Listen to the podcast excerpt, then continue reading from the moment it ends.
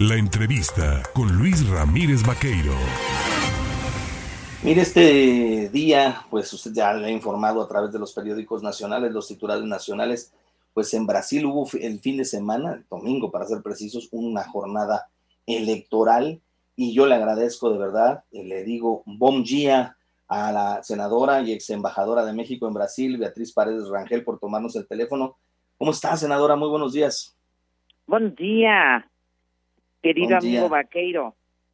Pues me da gusto saludarlo y escucharla que está usted recién llegada de Brasil, donde usted fue la presidenta de la misión de la COPAL para este proceso electoral. Platíqueme de esta experiencia.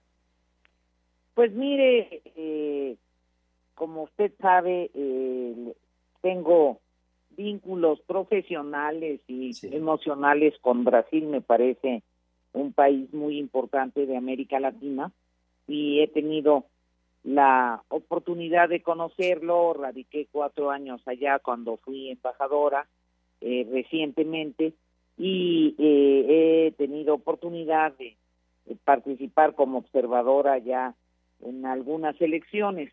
Esta que se desarrolló el día de ayer tiene enorme importancia, puesto que es una elección presidencial que eh, será definitoria de el rumbo de Brasil en los próximos cuatro años.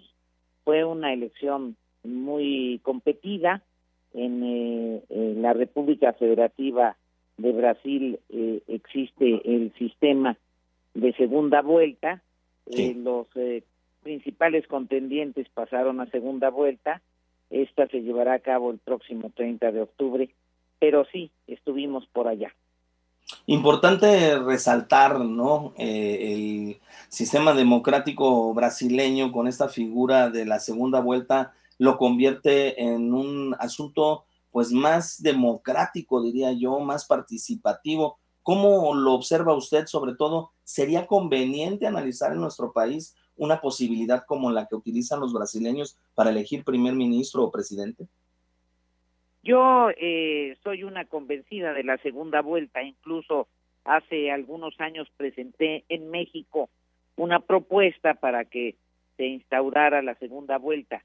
La segunda vuelta le da mucha certidumbre a la ciudadanía de que el eh, presidente que finalmente resulte electo tiene capacidad de concertación, de conciliación y que sociedades muy muy encontradas, muy polarizadas, como es el caso de la sociedad brasileña en estos momentos, eh, eh, recuperan eh, flujos de diálogo y, mecanismos de diálogo. La segunda vuelta favorece un acercamiento de todas las posiciones para que no sean los extremos más polarizantes, más agresivos, los que tengan mayores prerrogativas. Pero además de eso, es una garantía de la absoluta pulcritud de, las elecciones cuando los resultados son muy competidos y hay protestas, pues es muy importante que en una segunda vuelta se clarifiquen todas todas las dudas. Entonces soy eh, una entusiasta de la segunda vuelta.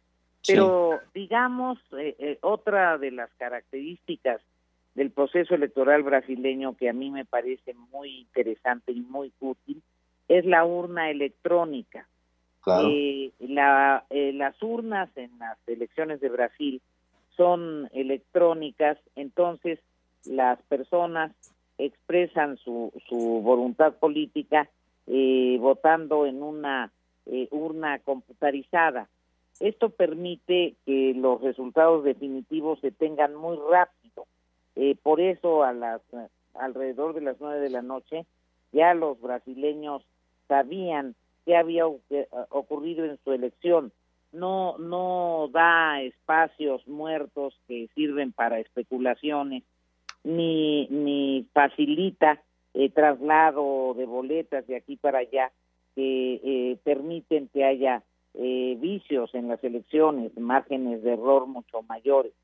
Entonces, además de que reduce los costos del proceso electoral, además de que ahorra en beneficio del medio ambiente, millones de boletas que se hacen con papel que surge de la destrucción de los árboles, eh, eh, facilita la agilidad y la seguridad, la agilidad en la emisión de datos y la seguridad del proceso electoral. En específico, la imagen de Luis Ignacio Lula da Silva es eh, el ejemplo claro de cómo se reconstruye un líder social después de pues lo que vivió siendo presidente, su salida, su encarcelamiento y todo esto que ahora le permite volver a contender por la presidencia?